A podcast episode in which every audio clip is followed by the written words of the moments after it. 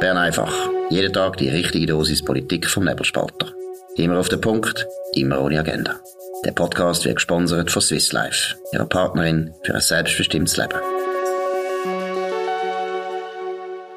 Das ist die Ausgabe vom 2. Juni 2022. Dominik Feusi und Markus Somm. ELGOM, das ist die Kommission, die muss eigentlich die Stromversorgung in der Schweiz äh, überwachen, kontrollieren und so weiter. Die ELGOM hat sich geäussert. Dominik, was sind da die wichtigen Einzelheiten? Ja, das ist ihre Jahreskonferenz heute und äh, sie sagt, das werde alles sehr viel teurer. Tarif für Energie, insbesondere Strom, werde massiv steigen, steigen und wir werden nächsten Winter eine schwierige, Zitat, unsichere Versorgungssituation, Zitat Ende haben, wenn man dann genauer Zuhörer zugelassen hat, dann tönt das alles ähm, ähm, nicht gut, muss ich echt sagen. Also äh, Frankreich hat ein Problem mit ihren Atomkraftwerken, die uralt sind und nicht mehr zweck sind. Also wird man nicht können gross oder im üblichen Umfang Strom importieren aus Frankreich. Man wird Strom importieren aus Deutschland, ähm, schreiben sie, ähm, aus Österreich und stell dir mal vor, aus Italien. Das ist die Umkehr von den normalen Verhältnissen. Normalerweise mhm. wir Italien beliefern im Winter. Das mhm. ist eigentlich ähm, äh, eine, eine gefährliche Situation, weil man eigentlich genau weiß, dass das nicht so gut wird funktionieren. Was würdest du sagen? Jetzt einfach ähm, seine Ira ins Studio was sind jetzt da die wichtigsten Ursachen, dass etwas passiert ist, wo man eigentlich in der Schweiz, muss man mal deutlich sagen, praktisch 100 Jahre nicht mehr kennt hat, oder? Der Strom ist bei uns eine von den ganz wichtigen, äh, wie soll ich sagen, Errungenschaften von mhm. dem Land. Wir haben eine Eigenversorgung aufgebaut, wir haben die Stausee gebaut, wir haben die Flusskraftwerke gebaut, wir haben später Kernkraftwerke gebaut. Das ist eine unglaubliche Leistung von unseren Vorfahren, so dass, wo wir aufgewachsen sind, hat es nichts gegeben, wo weniger wahrscheinlich war, als dass wir keinen Strom mehr haben. Genau jetzt ist das passiert. Was ist los? Was sind die Ursachen? Ja, der Alex Reichmuth hat das auf nebelspalter.ch sauberlich aufgeschafft, oder? In dem Moment, wo man Kaiseraugst nicht gebaut hat, hat man äh, eine Abzweigung genommen, weg von Produktion im Inland äh, hin zu Import vom Ausland, insbesondere von französischem Atomstrom, oder? Und ähm, das ist äh, noch die ganzen 90er Jahre wunderbar gut gegangen. Man hat auch nicht so wahnsinnig viel über das geredet. Franzosen sind happy gewesen, weil wir zahlt haben und äh, wir haben gut zahlt, nicht übermäßig, aber wir haben gut zahlt, zuverlässig zahlt, ist alles okay gewesen. Wir haben gleichzeitig auch die die französische Atomforschung über Euratom haben wir auch noch finanziert, ähm, großartig und man hat es dann einfach mit der Energiestrategie 2017 nochmal verschlimmert. Und man hat ins Gesetz hineingeschrieben, dass wir kein Atomkraftwerk werden haben. Und schon dann hat Elcom übrigens gewarnt, das ist, es ist eine Importstrategie, hat der damalige ähm, Elcom-Chef, äh, Präsident gesagt, der Carlo Schmid, in der gleichen Partei wie Doris Leuthard. Man hat nicht hören und jetzt wird das Problem halt immer größer. Und das Verrückte in der Stromwirtschaft ist ja, dass das Korrigieren von Fehlern halt einfach nicht von heute auf morgen machbar ist, weil die Infrastrukturen nicht von heute auf morgen anstellbar sind. Und man muss jetzt einfach mal sagen, es ist die Strafe für Zauberlehrling, oder? Ich meine, muss man auch, das ist einfach offensichtlich, alle die linken Politiker oder die Nachfahren von der linken Politiker mit der Besetzung von Kaiser August, hat die, meiner Meinung nach, unselige Politisierung von der Stromproduktion angefangen. Und er ist wirklich unselig, weil es ist unnötig. Und auch die Atomkraft, das können wir dann mal ein anderes Mal noch vertiefen, die Atomkraft ist nie so gefährlich gewesen, wie die Leute das behauptet haben. Die Atomkraft Atomkraft hat unglaublich wenig Todesopfer. Das ist im Bereich von 5000 oder 6000 Leuten. Wenn man das vergleicht mit der Kohle, mit dem Öl, mit dem Gas, mit allen anderen Energieformen, die wir haben, ist das eine unglaublich magere oder eben eine gute Bilanz.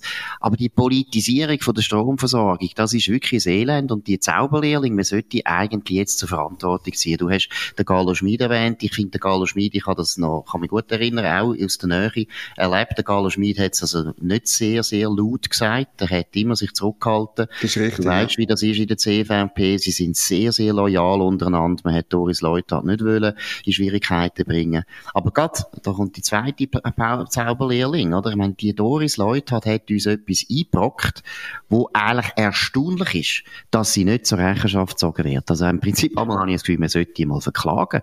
Weil das ist wirklich, ich meine, das sind enorme Kosten auf unsere Volkswirtschaft, die dazukommen, wo sie und da muss ich jetzt wirklich unterstellen, sehenden Auges eigentlich reingegangen ist. Ja, das ist so. Und es gibt noch eine weitere Gruppe von Zauberlehrlingen. Das ist natürlich die SP und die Grünen. Und die haben heute Morgen im Bundeshaus, im sogenannten Journalistenzimmer, wo du auch noch gut kennst, haben die ein Point de Presse gemacht, ähm, wegen dieser Versorgungskrise von Gas und Strom im äh, kommenden Winter. Und ihr Vorschlag im Papier ist, ähm, Heizen über 20 Grad äh, soll verboten werden. Man soll auch vorbereiten, dass es äh, Unterbrüche gibt in der Gasversorgung und in der Stromversorgung, so wie wir es kennen in Frankreich, also wo dann plötzlich, das ist ja nicht so schlimm, äh, wenn es dann einfach zwei Stunden lang keinen Strom mehr gibt, für, äh, insbesondere auch für die Privaten. Man hat dann immer, der Roger Nordmann und Matthäa Meyer haben immer betont, das wollen sie nicht, aber man muss jetzt das vorbereiten, die Schuld, äh, machen müsste das äh, der Bundesrat Guy Parmelin und sein Bundesamt für wirtschaftliche Landesversorgung und Schuld sind die Bürgerlichen, weil sie die Energiewende nicht weiter vorantreiben. Gut, das ist wirklich, muss ich wirklich sagen, das ist ja, es ist eigentlich fast unverschämt, oder? Dass man, dass man eine Energiestrategie für unterstützt und ausarbeitet, die uns so in den Tunnel hineinbringt. Ja, ja wir haben ja auch gesagt. Die anderen sind ja. Also, es ist schon ein ganz starkes Stück. Aber was ich auch interessant finde, ist schon der natürliche Reflex von der Linken, wenn sie ein Problem haben. Es gibt immer zwei Reflexe, die es gibt. Das erste Reflex ist, mehr Geld ausgeben und vorzugsweise nicht das eigene Geld, sondern immer yeah. Geld von allen anderen. Oder genau. immer alles andere, müssen, alle anderen müssen nachher zahlen, um irgendein Problem zu lösen, das die SP erfunden hat oder gesehen hat oder selber eingepackt hat uns. Das ist das eine. Und das andere ist sofort den Mangel verwalten. Rationieren, genau. zurückfahren, Wohlstand ist doch nicht so wichtig, geht da mit 15 Grad, geht da mit 10 Grad, jetzt fangen wir mal mit 20 Grad an im Winter und dann heisst es mal irgendwie 18,5 Grad, ist auch nicht so schlimm. Am Schluss hocken wir mit irgendwie mit den, mit den Kappen und den Händchen in unserer Toilette im Winter. Nein, es ist unglaublich und es ist auch meiner Meinung nach so ein Bankrott von einer Politik, wenn man am Schluss in einem der reichsten Länder der Welt und der Wohlstand hat nicht die SP geschaffen, sondern alle anderen außer die SP, tun es wieder mal wiederholen. Der Wohlstand hat man und dann muss man Gott Deckel anfangen rationieren, als hätten wir den Zweiten Weltkrieg. Ist schon fein. Lustig ist, ich habe dann das äh, ähm, Gregor Rutz, SVP-Nationalrat Zürich, erzählt und er hat mir gesagt, vor äh, zwei, drei Jahren hätte er einmal Temperatur gemessen gemessen im Nationalratssaal.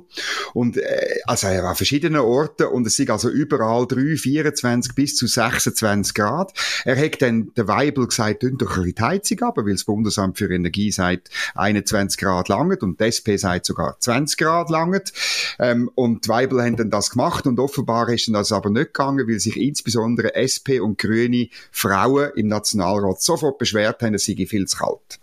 Gut, das ist vielleicht der dritte Reflex von der SP, dass sie immer anderen Vorschriften machen, wo sie dann selber nicht so wahnsinnig wichtig finden für sich selber. Weil sie sind ja die Guten, die die Vorschrift gemacht haben, deshalb sind wir froh und deshalb müssen alle anderen sich da halten, aber für die SP ist es nicht so wichtig, dass sie sich da halten. Ich habe ein anderes lustiges Zitat zu dem Thema von der Mangelwirtschaft. Du kennst es vielleicht von Milton Friedman, einer genau. der ganz grossen liberalen Ökonomen, der hat mal gesagt, wenn man die Bundesregierung würde mit beauftragen, Sahara zu verwalten. Genau. Dann kann ich garantieren, dass in fünf Jahren mehr einen Mangel an Sand haben in der Sahara. Genau so funktioniert linke Politik. Wir gehen weiter zu einem anderen Thema. Ja, Markus, ich muss so, etwas muss ich noch ergänzen. Ich habe dann, eben weil die SP das Blame Game spielt und die bürgerliche Schuld gibt, habe ich gesagt, ja, aber ähm, äh, das mit der Gasheizung, das ist ja vor allem ein Problem in der, von der SP dominierten Städte und Geschäfte machen von der SP dominierte städtische Energieversorger, oder? Und ob sie dann nicht wenigstens auch ihren Genossen, ähm, auf, ihre Genossen auffordern, äh, etwas zu machen und vom Gas wegzukommen. Und dann ist herzig, weil Matthäa Meyer gesagt hat, ja, ich wohne auch in so einer Wohnung, die von Gas beheizt wird. Yeah, herzig, ja. Das ist die Reaktion. Ist genug Warmbeeren. Nein, aber vor allem, was ich eben auch noch, würde auch betonen, wegen der Gas Gaswerk. Ich meine, auch die Diskussion ums Erdgas aus Russland, das haben die Rot-Grünen auch so raffiniert zu einem Thema gemacht, wo sie gar nichts angeht, wo nur Privatwirtschaft, nämlich Öl, oder, und der Rohstoffhandel haben sie nachher an Pranger gestellt und die bösen Oligarchen und eben das blöde Öl. Und vom Erdgas haben sie gar nichts gesagt, sind Nie. ganz leislich gewesen, haben sie ganz nur geflüstert, warum. Sie sind die, wo Gott Deckel in Charge sind vom Erdgas, sie sind die, wo zum Beispiel man könnte das nämlich schon lange unternehmen. Man könnte Gaswerk sagen, hey, lasst mal, schauen, dass man diversifizieren dass man schauen, dass man nicht mehr viel Erdgas aus Russland überkommt. Ich weiss, es ist nicht ganz einfach, weil wir von vielen Quellen Erdgas beziehen, teilweise nicht einmal recht genau wissen, woher kommt das Erdgas. Wir kaufen es zum Beispiel in Deutschland. In Deutschland ist es zum Teil von Russland, aber nicht alles und so weiter. Aber es ist nicht einmal ein Thema für die SP. Immer wenn die SP selber bei der Verantwortung ist, immer wenn sie selber etwas könnte ändern, dann tut sie schweigen, dann sagt sie nichts, dann ist das nicht das Thema oder es lenkt ab. Und die Bürgerlichen sind dumm genug, dass das nie merken. Die Bürgerlichen wissen immer noch nicht, wie man den Gegner systematisch in Defensive drängt. Die SP hat so viele Widersprüche, wo man immer wieder müsste einfach wiederholen, bis die Leute gemerkt haben. Genau. Jetzt kommen wir weiter. Gut, gehen wir weiter zu Angela Merkel. Auch eine absolute äh, Meisterin von der Zweideutigkeit, aber auch eine Meisterin, was äh, ihre, ihre Politik betrifft. Insofern ist sie ja, äh, sie ist ja fast eine schlimmere Zauberlehrling als Doris Leuthard. Sie hat nicht nur die absolut äh, gescheiterte Energiewende, eine von der grössten Katastrophen, wo äh, eine CDU-Politikerin je, äh, meiner Meinung nach, initiiert hat. Sie hat nicht nur die verantwortet, sondern nein, sie hat auch die extreme Abhängigkeit von Deutschland vom russischen Erdgas geradezu herbeigeführt. Der Schröder ist auch wichtig gewesen. Auch andere Vorgänger sind wichtig gewesen. Aber Angela Merkel hat wirklich in einer seltenen Loyalität zum Wladimir Putin immer geschaut, dass das Erdgas von Russland kommt, hat die Pipelines unterstützt, hat die neuen Pipelines unterstützt, die kommen aus Russland direkt auf Deutschland. Also eigentlich hat die Frau etwas zu erklären. Und gestern hat sie das erste Mal wieder eine öffentliche Rede gehalten in Berlin. Übrigens auch noch bezeichnend für genau. sie als Wo? bürgerliche Politikerin. Äh. Wo hat sie eine Rede gehalten? Sie hat eine Rede gehalten beim Abschied vom Chef vom Deutschen Gewerkschaftsbund. Nicht gegen den Gewerkschaftsbund, aber ist jetzt, glaube ich, nicht gerade die bürgerlichste Organisation. Genau. Und das ist schon noch verrückt, dass sie ausgerechnet eben bei dem DGB war und so. Und es ist verrückt, dass sie, dass sie letztlich über Russland und Ukraine so geredet hat, wie wenn das alles sie nicht anging. Oder? Und alles, was du vorher aufzählt hast, wie sie im Herr Putin gehöfelt hat, das hat alles keine Rolle gespielt, sondern jetzt ist sie wieder bei den Guten, wie immer. Sie, ähm, sie, sie hat das kritisiert, sie hat Russland kritisiert, eine tiefgreifende Zäsur, sieht das und eben niemals sollten wir und Freiheit selbstverständlich nehmen. Ja, das stimmt, Frau Dr. Merkel. Aber es ist etwas ganz anderes passiert. Es ist ein Angriff auf alles, was im Westen lieb und teuer ist. Genau, und sie hat es meiner Meinung nach eben herbeigeführt auf eine Art auch. Ich ja, ja wesentlich. Muss man sagen, oder? Die Bundeswehr hat sie völlig äh, verrotten lassen. Sie hat zugelassen, dass immer eine unfähige Ministerin nach der anderen hat müssen die Bundeswehr äh, führen. Sie hat zugelassen und sie hat es durchgedruckt, dass die allgemeine Wehrpflicht in Deutschland abgeschafft worden ist. Früher ein Tabu für alle bürgerlichen Politiker in Deutschland. Nein, Angela Merkel hat eine grosse Verantwortung für das und jetzt gut, äh, gut beklagen, es geht da ein barbarischen russischen Angriffskrieg von Putin gegen die Ukraine. Da hat sie zwar recht, aber es ist schon meiner Meinung nach ein bisschen peinlich, wenn man ein halbes Jahr gar nichts mehr sagt und wenn man dann wieder auftritt und endlich in der Öffentlichkeit etwas sagt, dann sagt man so eben banales Zeug, wo, wo jede, äh, ja, wo jeder Politiker und jede Politikerin, wo noch alle Tassen im Schrank hat, heute sagt, aber sonst zu ihrer eigenen Verantwortung, der eigenen Geschichte hört man gar nicht. Wir gehen auf das letzte Thema ein, und zwar ein grosses Thema, wo du äh, ausgelöst hast, nämlich den Brief von der Livia Loy, Staatssekretärin im EDA nach Brüssel. Du hast den Brief äh, bekommen, du hast den als erster veröffentlicht. Eine grosse Leistung für den Nebelspalter. Aber wir wollen das noch ein bisschen vertiefen. Was sind eigentlich so, du hast jetzt auch noch ein bisschen Telefon gemacht in Bern, wie das so angekommen ist und so weiter, der Brief. Was ist der Eindruck im Bundeshaus, was jetzt den Brief betrifft? Ja, es ist noch lustig, oder? Ähm, äh, ich habe mit Leuten geredet, die für das Rahmenabkommen sind und äh, auch jetzt weiterhin die Position haben, dass die Schweiz sich ähm, politisch-juristisch sollte an die EU anbinden. Man muss es so klar und deutlich sagen, das ist so geplant gewesen. Die sagen, ja, der Brief zeigt ja, dass die Schweiz gewisse Sachen bereit ist zu machen und man soll unbedingt anfangen verhandeln.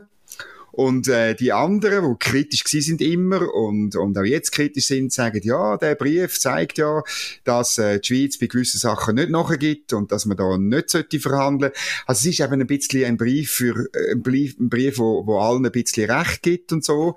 Und das finde ich eigentlich eine, äh, eine schwierige und komplizierte und durchaus auch nicht ganz ungefährliche Geschichte, oder wo jetzt da abläuft, wenn da alle einfach können interpretieren, was ihnen passt. Ja, stimmt. Also ich habe es heute auch so im Memo geschrieben. Es ist ein Brief, von einem einerseits mit Stolz erfüllt und andererseits in Depression stürzt. Weil ich finde, was gut ist, oder? Die Livia Lloyd tut mal ein paar Sachen einfach festhalten, die wichtig sind, dass man das wieder mal hört. Ich weiß nicht, wie häufig dass das Brüssel schon mal gehört hat von der Schweiz, oder? Dass sie nämlich zuerst betont, die bilateralen Abkommen, die sind für beide Seiten vorteilhaft. Sie funktionieren sehr gut, sagt sie, oder? Very well. Wir haben eigentlich gar kein Problem in diesen bilateralen Abkommen. Und sie sind eben, das ist ganz wichtig, sie sind für beide Seiten sehr gut. Und das ist auch wichtig, dass man das mal hört, weil bei uns gibt es so viele Politiker und Journalisten, die die ganze Zeit behaupten, ja, die Schweiz ist da ein Trittbrettfahrer, wir sind Rosinenpicker, die arme EU, die so groß ist und so schlecht behandelt wird von der kleinen, kleinen Schweiz. Es ist ja eine absurde Vorstellung. Nein, es ist ganz einfach. Es ist ein Vertrag, wo beide Seiten interessant finden. Beide Seiten haben gewisse Konzessionen gemacht, aber alles in allem ist es ein riesen Erfolg, eine riesen Erfolgsgeschichte, die bilateralen Abkommen. Das ist mal das Erste, was ich wirklich mal festhalte. Das Zweite, was ich auch festhalte, finde ich auch gut. Sie sagt, er sind zu uns gekommen und haben gesagt, wir wollen jetzt einen institutionellen Überbau haben. Er sind eigentlich Bittsteller. Oder? Er sind die, die mhm. etwas wollen. Er sind zufrieden. Und sie sagt auch, und da finde ich auch ganz gut, schaut mal, jetzt haben wir eine schöne, ausgewogene Lösung. Es ist ein Gleichgewicht von den Interessen, vom Ne und vom G. Wenn ihr den institutionellen Überbau unbedingt wollt, dann ist das Gleichgewicht massiv gestört. Und deshalb müssen wir neu verhandeln. Sie können einfach behaupten, ja, ja, das gehört jetzt einfach dazu, das ist praktisch schon ausgehandelt gewesen. So tut nämlich die EU eigentlich, oder? Im Prinzip, ja, wenn, mhm. wenn ihr schon beim Binnenmarkt dabei sind, dann können da nicht plötzlich noch neue Forderungen stellen. Nein, sie stellen neue Forderungen. Das ist auch ganz wichtig. Was ich aber eben Depression problematisch finde, ist, dass sie etwas zugibt, wo der Bundesrat schon lange, meiner Meinung nach, eben falsch zugegeben hat, nämlich, dass man sagt, ja, die Dynamisierung von der Rechtsübernahme durch die Schweiz, ja, das können wir im Grundsatz akzeptieren, wenn es viel, viel Ausnahmen gibt. Und das finde ich schon mal falsch. Da würde ich nie aufgeben oder nie äh, nachgeben, weil das ist doch eigentlich das Gefährlichste an dem Rahmenabkommen neben dem Europäischen Gerichtshof. Ja, das ist so und das ist auch unerklärterweise der Hauptgrund gewesen, warum es vor einem Jahr die Schweiz, warum die Schweiz vor einem Jahr nicht nachgegeben hat, oder? Das ist ja, äh, man hätte das einfach so nicht können sagen, weil die Vorgänger von der heutigen Mannschaft, die Vorgänger äh, von, von äh, Ignazio Cassis und Livia Loy, das natürlich der EU zugestanden haben. Und zwar, äh, das ist eine Katastrophe, ganz am Anfang, 2013. Du erinnerst dich, es ist bald zehn Jahre her, haben die Herren Burkhalter und Yves Rossier eigentlich gesagt, ja gut, ähm, der EuGH dürfen wir akzeptieren, wir den Nachvollzug akzeptieren. Das berühmte, der berühmte Spruch von Yves Rossier, ja, es ist doch klar, dass der Europäische Gerichtshof das tut, äh, auslegen, das Recht, weil es ist ja auch europäisches Recht, oder? Und du erinnerst dich auch, wir sind einmal zu Mittagessen mit dem Herr, das ist, äh, er ist, er hat fast, er hat fast den Tisch verloren, weil er verrückt war, oder? Weil wir ihn ein bisschen in gedrängt haben, der arme, arme Botschafter. Und so ist das weitergegangen. Und du kannst nachher nicht plötzlich, oder man hat das Gefühl, man kann nicht plötzlich sagen, stopp, nein, es ist jetzt alles anders. Oder da genau, hat man den Mut das, nicht dazu. Genau, und das finde ich einen riesen Fehler, weil man hat ja den Mut gehabt, das Rahmenabkommen abzubrechen. Wobei, wie gesagt, das tut sie nämlich auch gut betonen, ja, Livia Lloyd. Ja. Du hast es auch geschrieben. Nicht nachzugeben. Sie tut wirklich zeigen, de facto haben die abgebrochen, nicht mehr. Aber mhm. der Punkt ist, es wäre jetzt ein guter Neuanfang möglich gewesen, oder? Ich verstehe nicht, warum der Bundesrat und jetzt hat Livia Lloyd das wieder als Konzession schon praktisch also anbieten, das ist eigentlich schon gemacht, die Konzession, oder? Weil das ist für mich der absolute Kern oder das Kernproblem von dem Rahmenabkommen oder von jeder institutionellen Vereinbarung. Weil der Punkt ist doch der, auch wenn wir heute ganz viele Ausnahmen aushandeln für den Lohnschutz, für die Unionsbürgerrichtlinie, dann sie erwähnt Lebensmittelsicherheit und Elektrizität, wo wir offensichtlich auch das Abkommen abschließen und so weiter. Wir wissen doch gar nicht, was in zehn Jahren die EU noch alles, alles an Ideen hat. Die EU entwickelt sich dauernd weiter und sie tut immer mehr Bereich vom, äh, vom, von ihrem Recht abstützen auf Behauptung eigentlich, ja, das ist binnenmarktrelevant. Und irgendwann wird sie ja sagen, Steuern sind binnenmarktrelevant. Natürlich. Ich bin absolut Alles. überzeugt. Sie hat es ja bei der Mehrwertsteuer schon gemacht. Sie wird die Einkommensteuer wollen harmonisieren in der ganzen EU. Sie wird Vermögenssteuer und so. Es kommt alles auf uns zu. Und diese Ausnahmen, die können wir gar nicht erwarten heute. Wir wissen es ja gar nicht. Wir wissen nicht, was in zehn Jahren die EU alles noch an neuen Vorschlägen macht und so weiter. Dann können wir nicht mehr Nein sagen. Und vor allem können wir dann auch nicht sagen, wir wollen jetzt neu eine Ausnahme. Wenn wir jetzt dem Prinzip von der dynamischen Rechtsübernahme zustimmen, dem Prinzip können wir nicht zustimmen. Es sagt dem, wir gehen in die EU als Mitglied. Aber wenn wir das nicht sind, dann schaffen wir unsere Demokratie ab in einem grossen Bereich und in einem Bereich, und das finde ich nämlich auch noch doppelt gefährlich, ein Bereich, wo die EU selber definiert. Wie groß ist der Bereich? Genau. Was alles dazugehört? Sie können das immer ausweiten und wir müssen dann dynamisch übernehmen. Genau, und weil das Ziel von der EU letztlich ist, äh, das ist ganz offiziell in den Vertrag drin, kann man nachlesen, es ist schon in der Schumann-Erklärung, 8. Mai 1950 drin, es ist eine ever closer Union. Und darum ist es auch klar, dass die Bereich, wo unter das Recht fallen, dass die mühen grösser werden. Und der Europäische Gerichtshof, muss es mal sagen, ist, wieder mal sagen, ist, und das kann man auch dort nachlesen, er ist nicht ein Gericht, das neutral ist, sondern er hat auch den Auftrag, offiziell so zu entscheiden, dass die Europäische Union immer näher zusammenwächst. Und darum ist die politisch-juristische Anbindung mit äh, Demokratie und politischen ähm, Nachteilen verbunden. Und äh, da muss ich sagen, die sind halt einfach größer als die möglicherweise auch bestehenden wirtschaftlichen Nachteile. Die sind auch, die sind berechnet, Ecoplan-Studien und so weiter. Die sind minim. Die können wir mit ein bisschen wirtschaftsliberaler äh, Wirtschaftspolitik im Inneren, wo man dann eben noch dürfen machen, Gott sei Dank, können wir die mehr als doppelt und dreifach und zehnfach können wir, die, können wir das wieder wettmachen. Genau, und vor allem, haben Sie gestern erwähnt, müssen Sie nicht wiederholen, die Linken haben ja auch gewisse Steckenpferde, die sie wollen schützen Und die sind nicht, äh, die sind auch sehr zahlreich. Also für die Linken kommt das eben eigentlich, wenn sie ehrlich sind, auch nicht in Frage. Das ist ein bisschen da, wo die Linken ein bisschen tragisch macht heute, weil sie dann, sobald man dann eben gleich muss entscheiden, wir haben es gesehen beim Lohnschutz, auch die Linken nicht mehr mitmachen können. Und deshalb finde ich wirklich, was man jetzt muss hoffen, und ich glaube, das hat Livia Loy nicht schlecht gemacht. In dem Brief sind so viele Ausnahmen, wo sie verlangt, und sie verlangt es genau. auch recht äh, dezidiert, muss ich sagen, ohne Wenn und Aber, dass ich glaube, die EU, äh, die hat gar keine Lust. Also die wird sagen, ja, also nein, die Schweizer, was die wieder alles für eine äh, extra Wurst wollen und so weiter. Also es hat doch gar keinen Sinn mit denen. Ich habe wirklich das Gefühl, wir kommen da nicht mehr weiter. Das Rahmenabkommen, das ist tot und Brüssel wird da nicht mehr, also die werden langsam Geduld verlieren. Das ist nicht Hoffentlich. Wir hoffen auf Brüssel. Unsere wirklich, äh, dort genau. kommt, kommt der Entscheid her. Wie immer. Gut, Brüssel einfach ist sie am genau. 2. Juni 2022. Dominik Folsi, Markus Somm auf nebelspalter.ch. Könnt uns abonnieren. Ihr könnt auch auf Spotify oder Apple Podcast oder sonst wo uns abonnieren, vor allem könnt uns weiterempfehlen, könnt uns bewerten, viel, viel Sterne, das wäre gut. Wir hören uns wieder morgen zur gleichen Zeit auf dem gleichen Kanal. Wir wünschen einen schönen Abend. Das war Bern einfach, immer auf den Punkt, immer ohne Agenda. Gesponsert von Swiss Life, ihrer Partnerin für ein selbstbestimmtes Leben.